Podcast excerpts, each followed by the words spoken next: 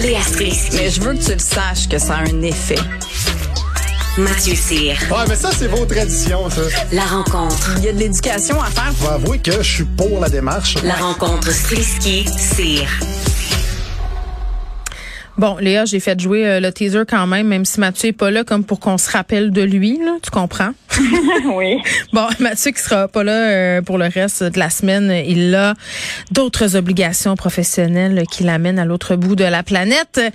Euh, tu voulais qu'on se parle aujourd'hui de la situation euh, à Montréal, évidemment, dans la foulée euh, du meurtre de ce jeune homme de 16 ans dans le quartier Saint-Michel. Ça pose beaucoup de questions, là, évidemment. Il y a beaucoup de personnes qui réagissent. Là, François Legault qui s'est prononcé euh, là-dessus, Geneviève Guilbeault, la mairesse, et là, tout le monde se pitch la poque.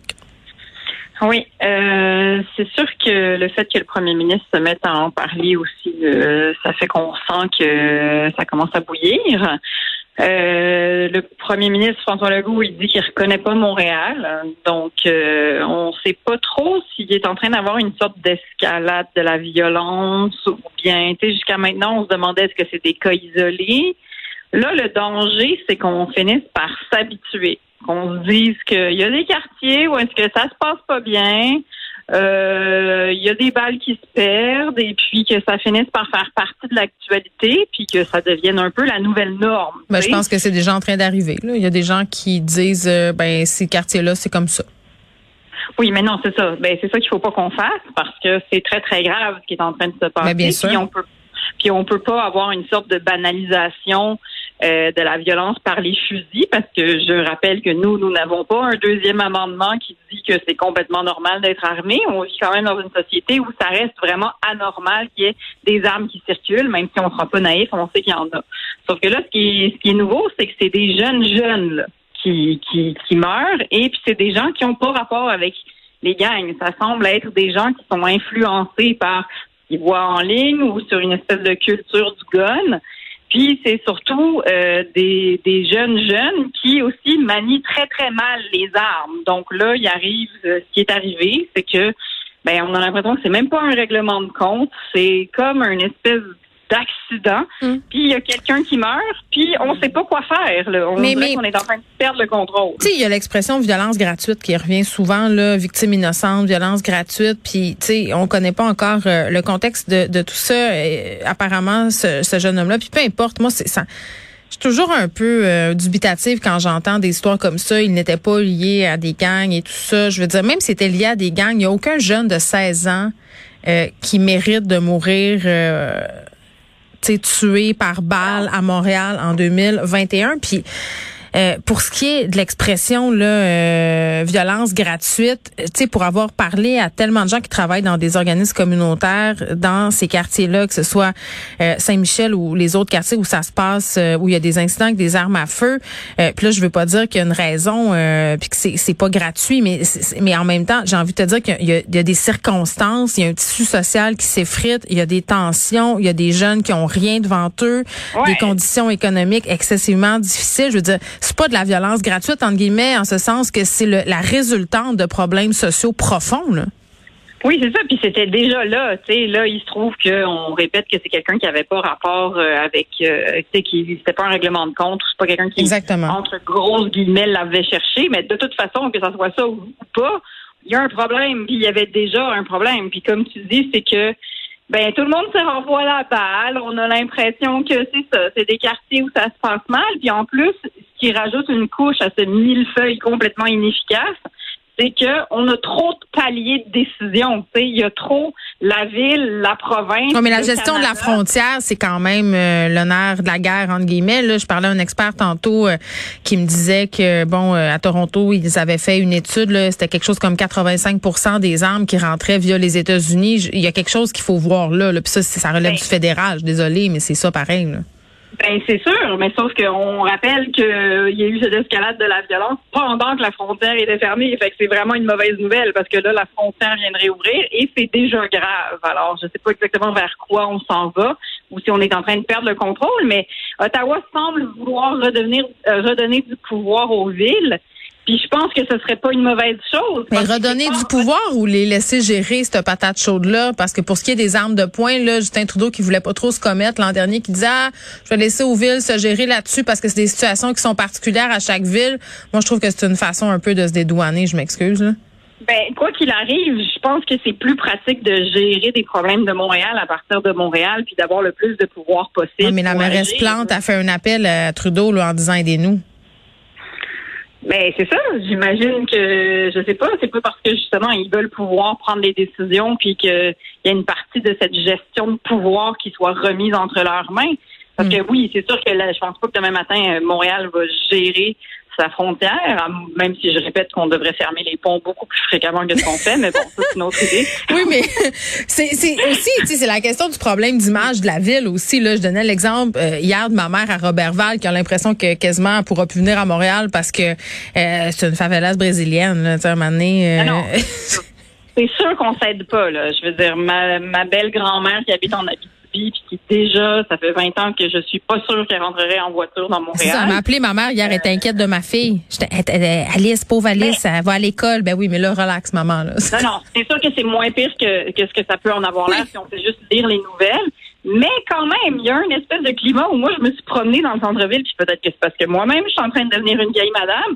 Oui, mais c'est normal. C'est le climat qui fait ça. C'est la couverture Mais c'est médiatique. ça. Il faut les couvrir, Ben- ces événements-là. Mais le résultat, c'est ça. C'est que ça amplifie l'affaire. Oui, puis là, on est dans un climat de méfiance.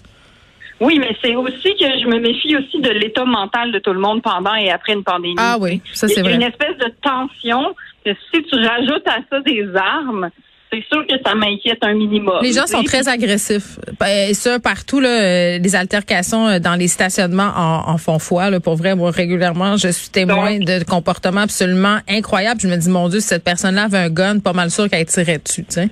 Ben, c'est pour ça que mon message central, c'est confisquer les fusils, confisquer les ciseaux, les couteaux, tout ce qui pique, tout ce qui fait mal. ou laisser Hey, j'ai les une mères question. gérer. Ça- ben, ben, les mères gérées, oui. Puis j'ai- par rapport à la culture du gun, euh, je me faisais la réflexion suivante là, parce que bon, c'est c'est c'est un imaginaire qui se développe. Les médias sociaux y contribuent. euh, une certaine culture populaire aussi. Toi, t'as-tu laissé jouer tes enfants avec des guns en plastique? Parce que moi, chez nous là, ça ça me met mal à l'aise. Mon fils là, il veut tout le temps jouer avec des fusils à l'eau, plein d'affaires. Puis avec son père, c'est peut-être notre seul sujet où on s'entend pas. Moi, je suis Ben, comme pas bien en même temps, tu sais, je veux dire, c'est pas parce que tu as un fusil en plastique euh, euh, que tu vas aller euh, tuer quelqu'un, mais en même temps, est-ce que ça banalise, tu sais, j'ai fait des sorties sur Squid Game en disant que c'était pas grave, mais là, tu vois, par rapport au fusil, j'ai comme pas le même, je sais pas, je suis pas cohérente, je pense. Ben, moi, j'ai eu deux gars en premier avant d'avoir une fille, puis donc j'ai dû gérer l'espèce d'attrait du gun, justement, puis au début, Ben, ça. j'étais très mal à l'aise aussi. Qu'est-ce que t'as fait? Euh, puis je me souviens de mon gars, mon premier, quand il avait 5-6 ans, on était dans une friperie, puis il voulait sortir de là avec une grosse mitraillette en plastique. Terrible. Puis j'y avais, dit, regarde, non, ça me tente pas vraiment. Joue donc avec autre chose. C'est pas le meilleur jeu du monde, une mitraillette en plastique. Là. Puis là, on marchait, puis il était, ça, ça le fâchait. Puis il disait, mais maman, je vais te dire un secret, c'est pas un vrai. Mais sais, c'est vrai, les enfants sont pas caves. Fait que, Ben, ça- ça, on se répond nous-mêmes. euh, Puis c'est pas parce qu'ils portent un costume de Squid Game qu'ils jouent avec des fusils en plastique. Ben non. Mais, mais en Mais- même, ben je sais mais il y a- pas. Mais il y a une val- mais il y a une valorisation de la force du garçon. Ben ça c'est ça c'est un autre sujet. Ça c'est un autre sujet. Ouais. Ben c'est ça. Fait c'est sûr que c'est compl- c'est complexe. Faut juste être capable que justement ça soit pas des jeunes qui sont livrés à eux-mêmes, parce qu'on a l'impression que très souvent, tu sais, on parlait un peu du climat Mm. puis de l'ambiance toxique qui peut régner dans un dans un quartier. Je veux dire, c'est Oui, la gang du sont là, puis de la gang de tough, Oui. puis tout ça, ça fait partie de cet imaginaire là de la masculinité super euh, où on règle nos problèmes avec justement des armes puis de la violence. Oui, puis si t'as pas d'autres modèles, là, puis si toi tu te sens pas bien, puis que tu sais, t'aimes pas ta vie, puis que t'as l'impression que t'as pas d'avenir, puis que tu sais, c'est sûr qu'à un moment donné, tu veux te sentir fort puis appartenir à quelque chose. Tout le monde veut ça. Fait que, en tout cas, Ben, il faut agir, euh, il faut, il faut agir. Ben oui, il faut agir au niveau du contrôle, puis il faut agir euh, en amont euh, aussi. Là, euh, ce matin, euh, je me suis euh, peu pognée amicalement avec Benoît sur euh, l'inclusion du IL dans le dictionnaire. Euh, Robert lui trouve que ça n'a pas rapport. Moi, je trouve qu'on sauve du temps puis que ça simplifie beaucoup de choses là, sans rapporter ça nécessairement aux questions de genre, plus inclusif. Là, puis j'en jasais. euh, avec les gens de l'équipe avant l'émission du IL. Puis là, on disait, ouais, mais il y en a une forme neutre, c'est le il. Ben non, le il, c'est masculin, tu sais. Oui, mais c'est ça. Moi aussi, je suis un peu de l'école de bon, enfin, il y a quelqu'un qui a tranché. OK, là, il est rentré dans le dictionnaire, gang. On passe à autre chose. Il y en a qui trouvent ça compliqué. Oui, c'est compliqué. Je, je l'avoue, quand t'es rendu à, genre, moi, je vais avoir 40 ans, puis qu'il faut que tu apprennes un nouveau pronom, puis là, il faut que tu déstructures tout ce qu'on t'a jusqu'à Moi, je mets même pas dit à oignon encore. J'en mets encore un, je veux dire. là. Je suis pas rendu là à écrire au GN. ouais. Je- je- ben oui, je sais. Puis Pluton est une planète, puis tout ça, là. C'est pas une planète? Colin, c'est vrai? Oui. Oh. Mais à un moment donné, là, il y a du monde pour qui c'est très, très important. Et le fait que ce pronom rentre dans le dictionnaire, ça change entièrement leur vie et leur reconnaissance de leur existence. Ben oui. Fait qu'à un moment donné, là, il est rentré dans le dictionnaire, apprenez-le. Cesse de lutter. Puis c'est ça. On avance. C'est Oui. important pour du monde. Ben oui, puis c'est pas si compliqué que ça non plus. Là. À un moment donné, là, de dire que ça va complètement changer les affaires, qu'on saura plus comment écrire nos phrases, je pense pas. Je pense que ça va Ben bien non. aller si on y met Ça un va peu. progressivement. Ben oui, exactement. Puis pour mes enfants, là, on parlait des enfants tantôt, ça va de soi. Là. Moi, chez nous, euh, ils, ça fait longtemps qu'ils le disent, euh, qui elles le disent puisqu'ils sont des filles et un garçon. Regarde, tu vois, ça simplifie ma phrase. Euh, ça, ça inclut tout le monde. Au lieu que je fasse ah ben non, j'ai deux filles et un gars, ils, c'est clair, c'est tout le monde. Tu sais, c'est tout le monde, on s'en fout des, des genres et tout ça. Donc tu sais, ça marche, mais pour eux autres, c'est même pas un enjeu, c'est même pas une question. Ben non, puis en plus, c'est que ça fait de plus en plus euh, partie de leur réalité scolaire. Moi, mon gars, il est rentré en secondaire 1, puis il y a un de ses amis qui est transgenre, puis... Ouais, moi aussi, c'est ça. il y a un- ça se passe. Les choses se passent. Puis dans les rencontres d'étudiants là pour l'école secondaire, il y a beaucoup de parents qui posaient des questions sur les identités de genre. Puis les écoles étaient vraiment préparées à répondre. là. Donc c'est signe que c'est Mais- une discussion qui a lieu en ce moment. Là. Oui, et en même temps, ne nous boquons pas non plus contre le monde qui comprennent pas. Puis Ah non, mais moi je me temps pas. Ben oui, mais tu je comprends. Là, on, est- normal, on est en train de révolutionner la face du monde. On peut tous donner un break euh, puis on a accepté que tout le monde va pas à la même vitesse. Puis tu sais quand t'as personne euh, euh, qui se pose des questions sur son genre dans ton entourage et que tout est bien entre guillemets classique, là, c'est sûr que tu te poses moins de questions puis que t'es peut-être plus réticent que si tu côtoies des personnes qui ont eu ces questionnements-là. Tu sais, il y a ça aussi là. Ben oui, puis en même temps, aussi, ne boudez pas votre plaisir. Allez voir à quel point les Français sont fâchés, parce que c'est toujours le cas. Ah, ils sont fâchés? ah oui, ils sont fâchés, parce que là, je veux dire, l'Académie française, le dictionnaire, c'est leur l'Académie française, on s'entend que c'est eux qui, ont, qui sont arrivés avec l'homme avec un grand H pour désigner tout le monde puis qui ont viré à peu près tous les équivalents féminins des métiers. OK. Bye bye, Léa. Au revoir. Bye, à demain, Faisons bye. paix.